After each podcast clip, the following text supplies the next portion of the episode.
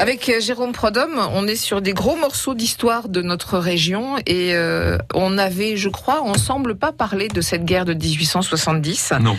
qui a été euh, marquante et surtout qui a euh, prédisposé toute l'histoire sur les 120 ans à suivre. Bah C'est- oui, c'est c'est pas un- très clair ce que je dis, Bah, mais si, si, ça veut dire qu'il on y a a posé des... les jalons. Voilà, il y a des conséquences à cette guerre on- en 14, c'est sûr, et même en 39, on en reparlera. Mais enfin, tout ça pour dire que oui, oui, ça a été, mais ça a été un vrai traumatisme. hein. Vous imaginez un pays euh, comme la France qui est euh, probablement à l'époque, euh, je sais pas, je pense au moins dans les deux ou trois premiers. Vous voyez, il y a les On Anglais qui caracolent.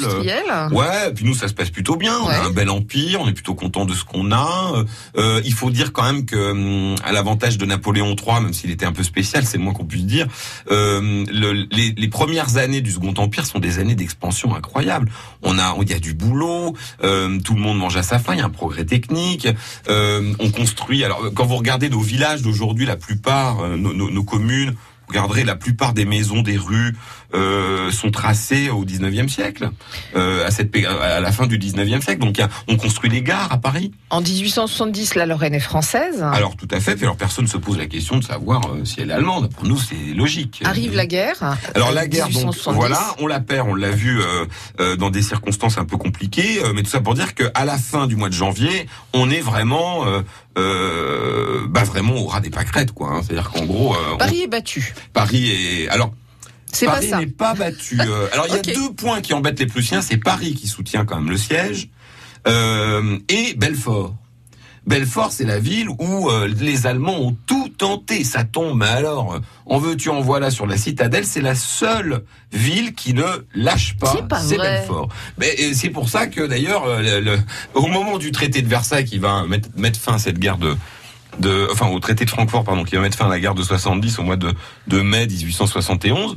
Euh, bah en gros, on va dire, les Allemands vont dire, ok, on, on vous laisse Belfort, quoi. hein, c'est vraiment. Ah ouais. Et Belfort, qui à l'époque fait partie de l'Alsace, euh, va devenir euh, le fameux territoire de Belfort. Va être c'est-à-dire que- séparé de va être l'Alsace. séparée de l'Alsace et rester française et devenir une citadelle euh, encore plus importante pour les Français. Et c'est d'ailleurs ce fameux lion de Belfort, il est euh, sculpté en hommage par, par Bartholdi d'ailleurs, Ouais. en hommage à la résistance de, de Belfort, qui ne se rendra euh, qu'au moment où la France dira bon bah écoutez là. Ouais. Alors d'ailleurs la garnison de Belfort, je crois que c'est en février 1871 quand on décide de dire bon allez cette fois c'est bon on a perdu la guerre, euh, va euh, va va se rendre et on va lui rendre les honneurs, ce qui est rare euh, dans euh, comment dirais-je les, les relations militaires quoi. Alors ça pour dire Est-ce qu'on parle de Paris ou est-ce qu'on oui, parle du bah, traité bah, donc de- Paris, euh, bah non, on va parler plutôt de, de, de 1871, puisqu'en gros, bah, euh, euh, on a perdu. La première chose que fait Bismarck, c'est fonder l'Allemagne, puisqu'il était à la tête d'une confédération.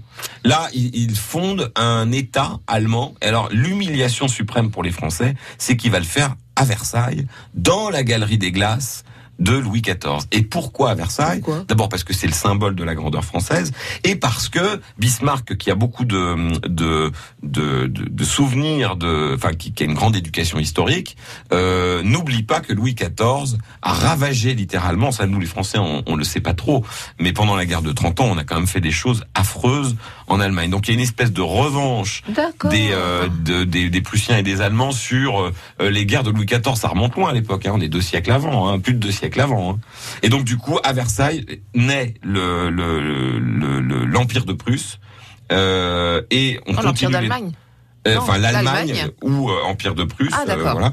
Euh, et ensuite, euh, et donc on continue, on commence les négociations pour arrêter la, la guerre au niveau des frontières. Et là, ça devient costaud. Et là, je peux vous dire que les députés à l'Assemblée nationale sont sciés quand ils voient arriver les textes d'un traité qui s'appellera le traité euh, de, euh, bah, j'ai oublié. Francfort de Francfort, merci. Oh, Oh, elle suit, elle est gentille. je moi. suis bien. Aime hein. bien, aime bien. C'est une bonne gueule, la Euh, frère. on a vraiment des choses à voir demain. Oui. Ouais, eh ben c'est demain. France Bleu Lorraine.